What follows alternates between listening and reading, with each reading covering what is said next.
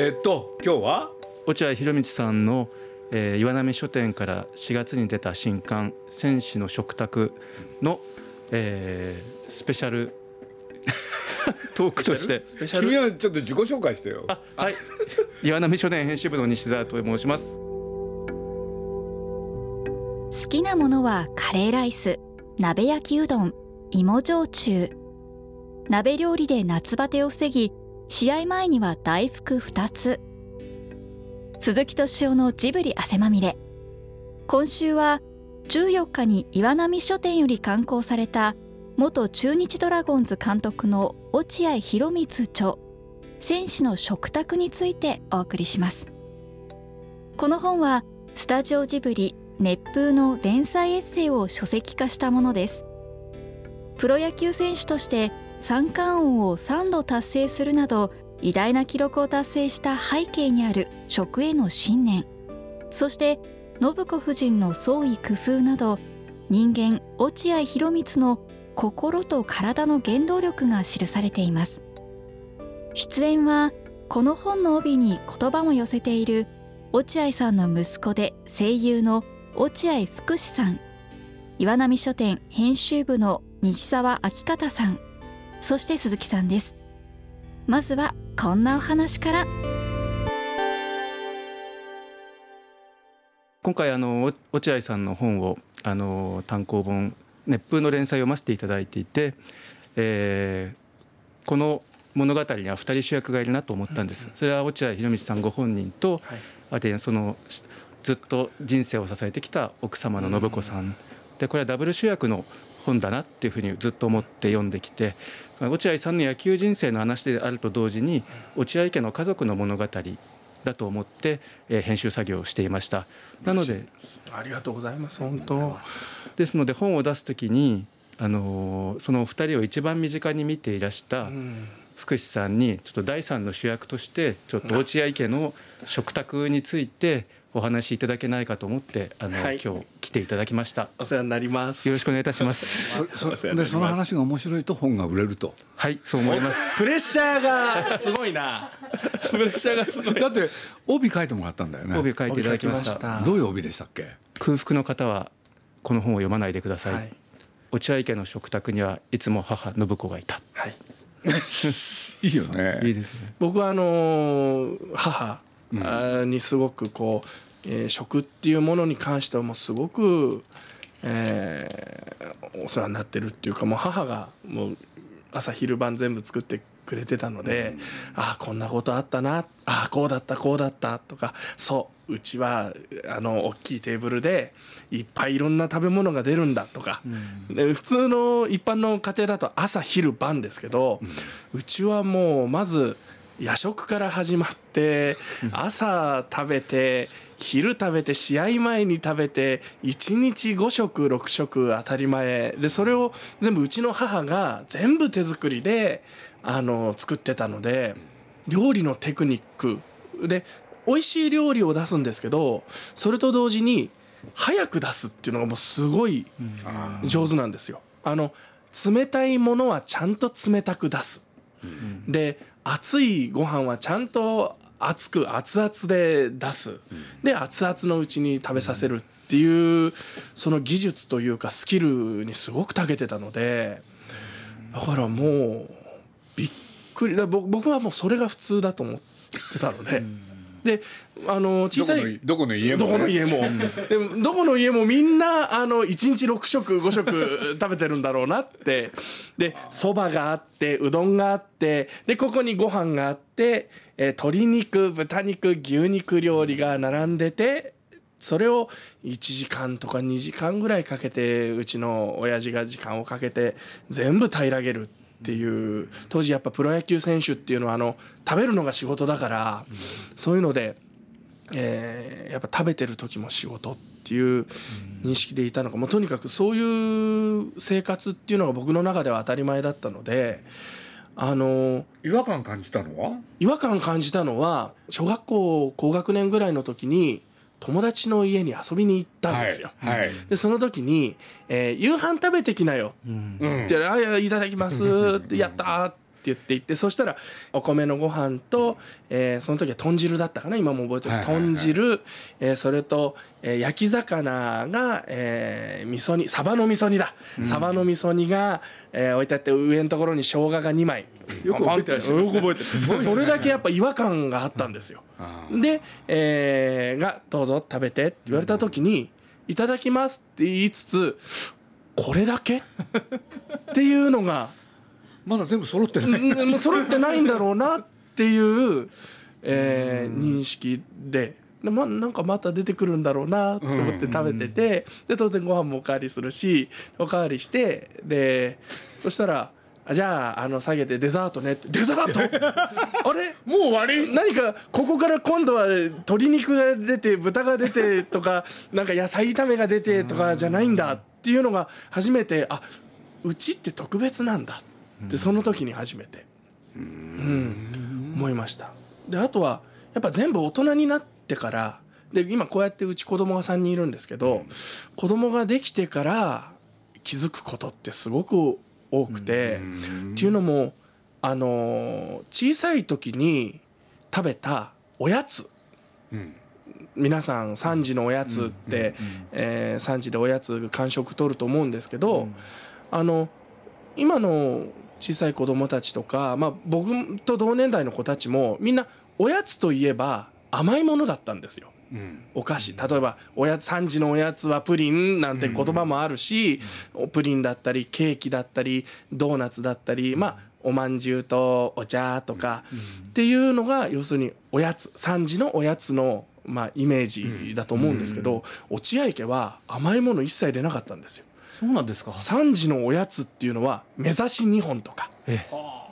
あとは、えーひじひじきを、えーうちの母親が作ってひじきを煮て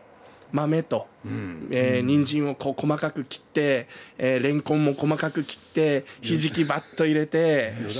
醤油を2かけぐらいスーって二回りぐらいかけてお酒バッと入れてうん。コトコトコトコト1時間ぐらい弱火でじっくり煮込んだひじきをえーご飯にボウルにバッバッと入れてそこにごまうん。あのーごまをねあのシャさっさっさっさってかけてそこにひじきをザッて入れてしゃもじ縦にこうやって切っていくんですよ。グッグッグッグッ縦横こうやって十字に切って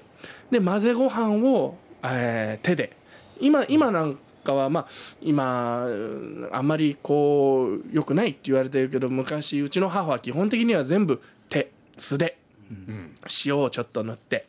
で手でこうやって握った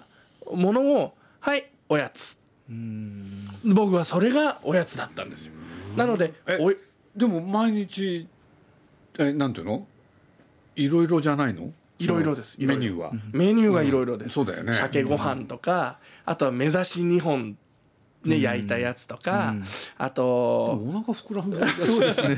あの銀だら焼いたやつとか、おかずですね、うん、そうおかず、なのでおやつっていうよりも3時のおやつっていうよりも3時の間食っていう、うん。だから食なんですよね、間の食だ。はい。この記憶力と描写力がすごいうん目に浮かびますそれだけやっぱり鮮明にやっぱり自分の母親が台所に立って自分のためにん。えー何かご飯を作ってくれているっていう絵っていうのは今もう今年34ですけど今になってももう鮮明に覚えてるぐらいやっぱえーより今だからこそありがたいなっていう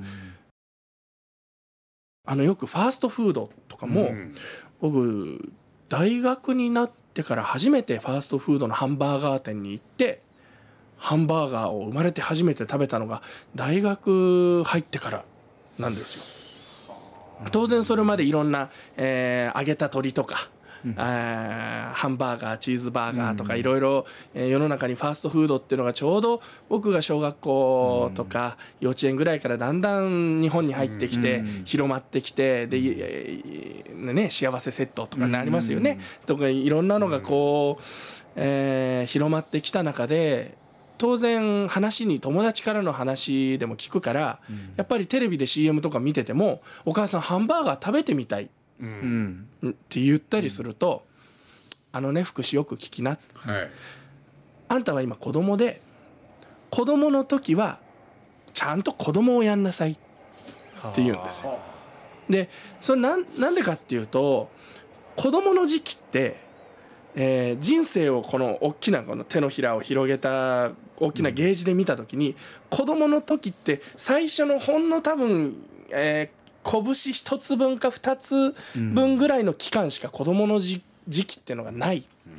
で残りのこの大半の人生っていうのはほとんど大人で過ごさなきゃいけない、そうなると大人になったら好きなものが食べて好きなことができる。当然ファーストフードだって言ってもいい、でも子供の時期はちゃんと子供として素材の味ご飯でもトマトってちょっと酸っぱいな。酸っぱくてこう口の中入れた時にちょっと甘みがきてその後酸味が出てくるなとか。きゅうりってねこうパリって噛んだ時に噛めば噛むほどちょっと夏の匂いというかちょっと苦さというかっていうのもあるな。これを簡単にマヨネーズわっていっぱいかけて食べてっていうのじゃなくてうちの母親はもうきゅうりならきゅうり1本トマトならトマト1本目指し2本なら目指し2本っていうのが完食だったんですよ。だからあのトトロのメイちゃんとはい。さつきがあのきゅうりと、えートマト冷やして触らあの小川で冷やして食べるシーンあるじゃないですか。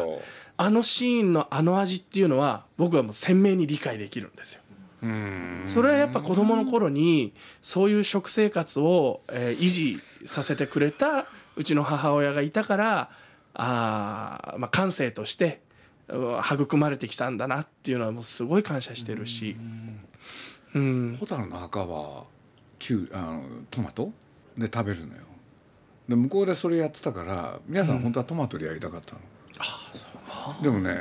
蛍がやってるからしょうがないからきゅうりにしてる今突然突然思い出したまあそれはいいんだけれどうんなんか本の中でお母様と、はいあの畑を一緒に耕してやりました。ほうれん草を収穫して、育てて収穫しておひたしにししてました、一緒に食べたってはい。書かれてました、枝豆作ったりね。枝豆トマトを作ったり、えーあとはきゅうりも作ったしじゃがいもなんかも作ったしこれがまたやっぱり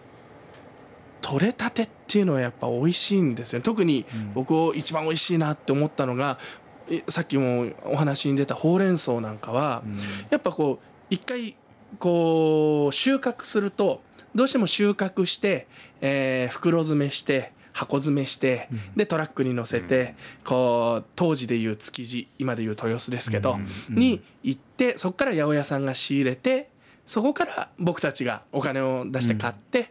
料理して食卓に並ぶっていうここまでの工程が一切なく取ったそのままをダイレクトに食べるんで、まあ、当然ほうれん草っていうのは、まあ、八百屋さんで買ったものも生きてると思うんですけど、さらに生命力にあふれてるんですよ。そうするとまず僕はやっぱ違うなって思ったのが小さい頃やっぱ衝撃受けたのがやっぱ甘み、甘みがあ違うなっていうのと、えーゆ茹で時間もちょっと熱湯にくぐらすぐらいなんですよ。普通こうねちょっとしっかり茹でてっていう工程を踏むと思うんですけど、取れたてほやほや新鮮だから生でも食べられるだろうって言って、えー根のところをちょっと切って泥ついたまんま泥ちょっとこう水でガガッと洗って。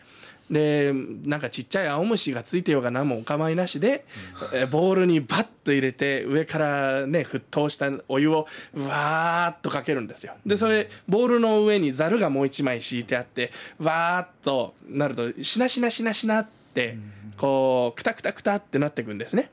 でそれをザッザッってこうざるを切ってでそこにお皿にドンって乗せて切らずにですよ。切らずにそのままドンって乗せてそこに醤油を一巻きちらっとかけてまず食べてごらん。って言われてそのこのぐらい長いね10 20センチぐらいのほうれん草をこうやってどっちから食べようかな。で好きな方から食べてごらん。あんたが好きなように食べてごらん。葉っぱから食べてもいいし根っこの方赤いちょっと赤くなってる赤い方からも食べてもいいし。教育があるんだよね。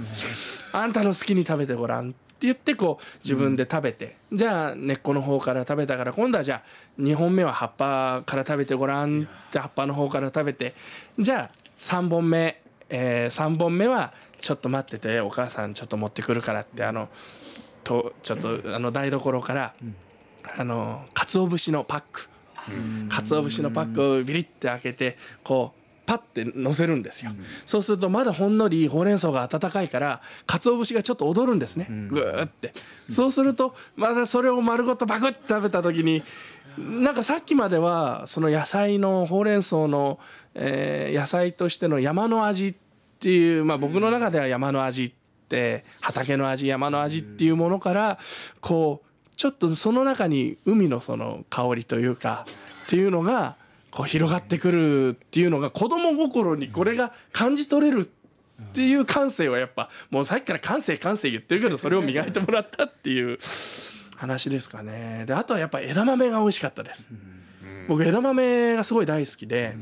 でそれなんでかっていうと小さい頃夏になると6月5月ぐらいかなになると枝豆をこう母親とプランターで作るんですよ。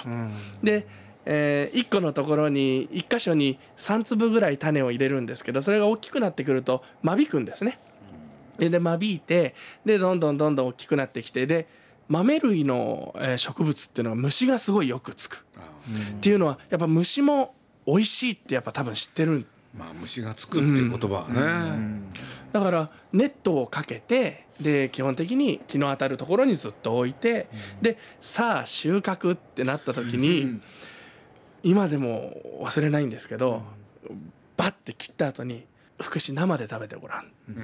今の今まで水をこうやってグーって根っこから抽出してたから水で食べみあの生で食べられるから食べてごらんって枝豆って茹でるもんなんじゃないのっていいから生で食べてごらんって生で食べたらすごい柔らかくて。で普通に湯がいて塩かけて食べるよりも香りと味がグーって凝縮してるんですよ。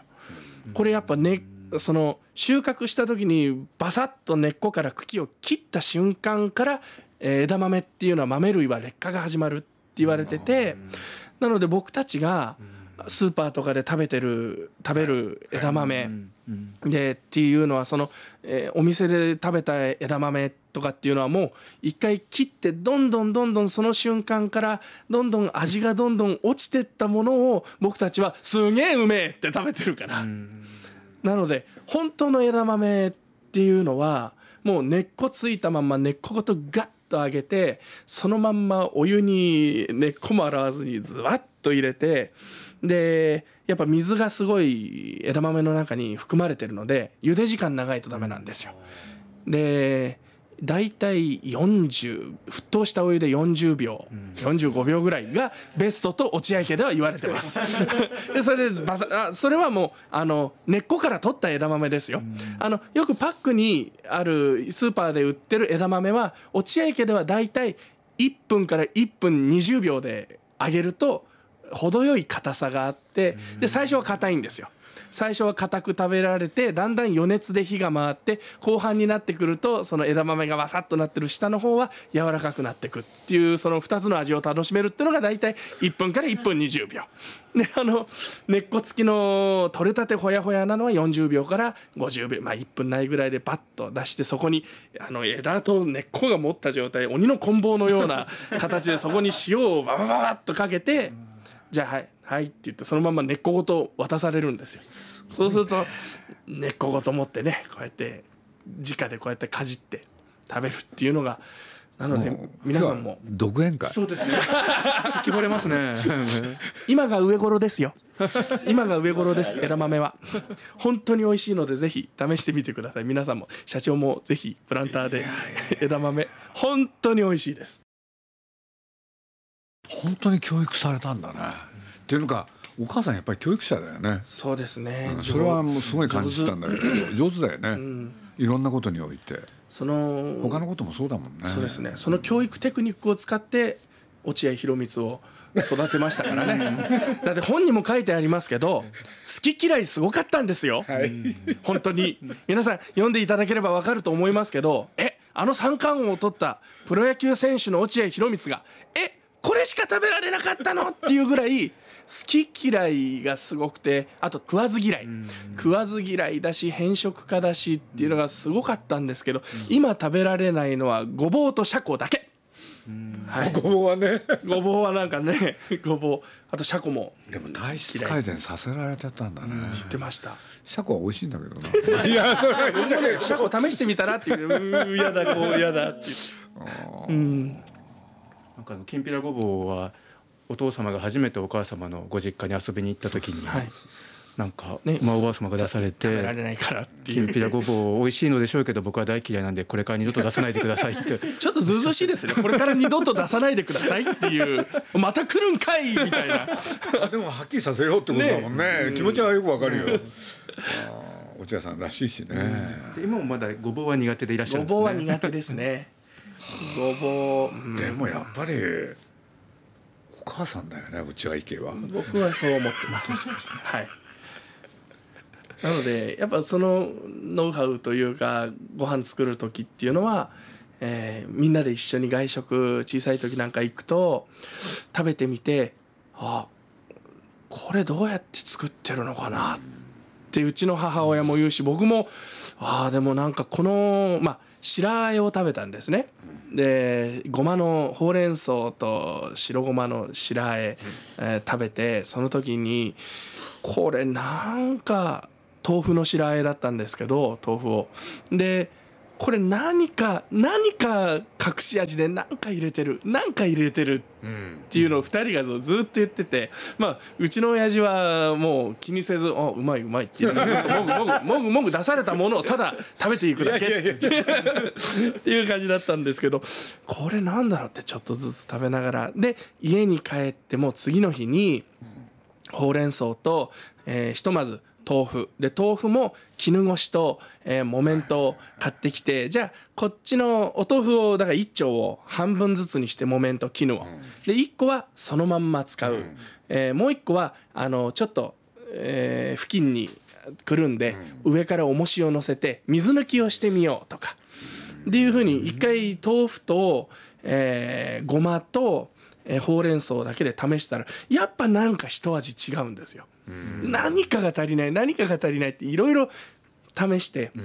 でも見た目でビジュアルとしては、えーほうれん草の緑、で豆腐の白。でごまのちょっと茶色い薄茶色い色合いっていうのがこうミックスされてるような色合いだったからあまり色が違うものを入れたら色が変わっちゃうからこれは違うだろうって考えてなんだろうなんだろうって考えながらこれも完食だったんですけど3時のおやつにくるみ食べてたんですよ。はい。でうちあのくるみを、えー、一つかみぐらいかなあのバッて出してそこに味噌を、えーお皿の端っこにあの味噌をちょっとつけてで麦味噌麦味噌をちょっとつけてでそれをこう3時におやつでこうやってもぐもぐ食べながら食べてたらあれ？これかもしんないってなって、でちょっとお母さんこれ食べてみてっつってどれ？あこれかもしんないね。でしかもこの味噌も多分そうかもねって言ってで今まではあの白だし白だし。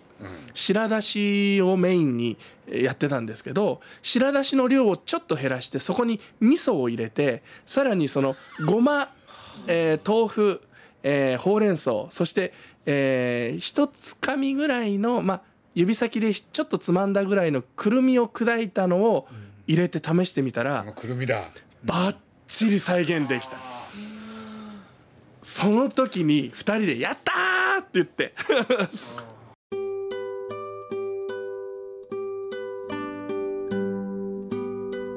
俺なんか中学の時全部缶詰だよ。もうね弁当って言ってね。ご飯だけになんかたくあん入っててあと缶詰なのよ俺でねもうそれずーっと中学高校それおふくろが「ないいじゃん食べるだけなんだから」それ多分お母さん広光的思考です。ね 信子的思考じゃなくて広光よりいゃない。やだから面白いよね聞いてて。あー。だって僕ね例えばさっきの一番最初の話に戻るとねだって友達の家へ行ってはい「え？っ?」て夜夜ご飯ってこんなね少ないのってやつでしょ？品目がね。これね僕で言うとねまあそれこそ友達の家へ行って落合博満著。戦士の食卓についていかがだったでしょうか？この続きは来週お送りします。来週もお楽しみに。鈴木敏夫のジブリ汗まみれこの番組はウォルト・ディズニー・ジャパンローソン日清製粉グループ au ブルボンの提供でお送りしました。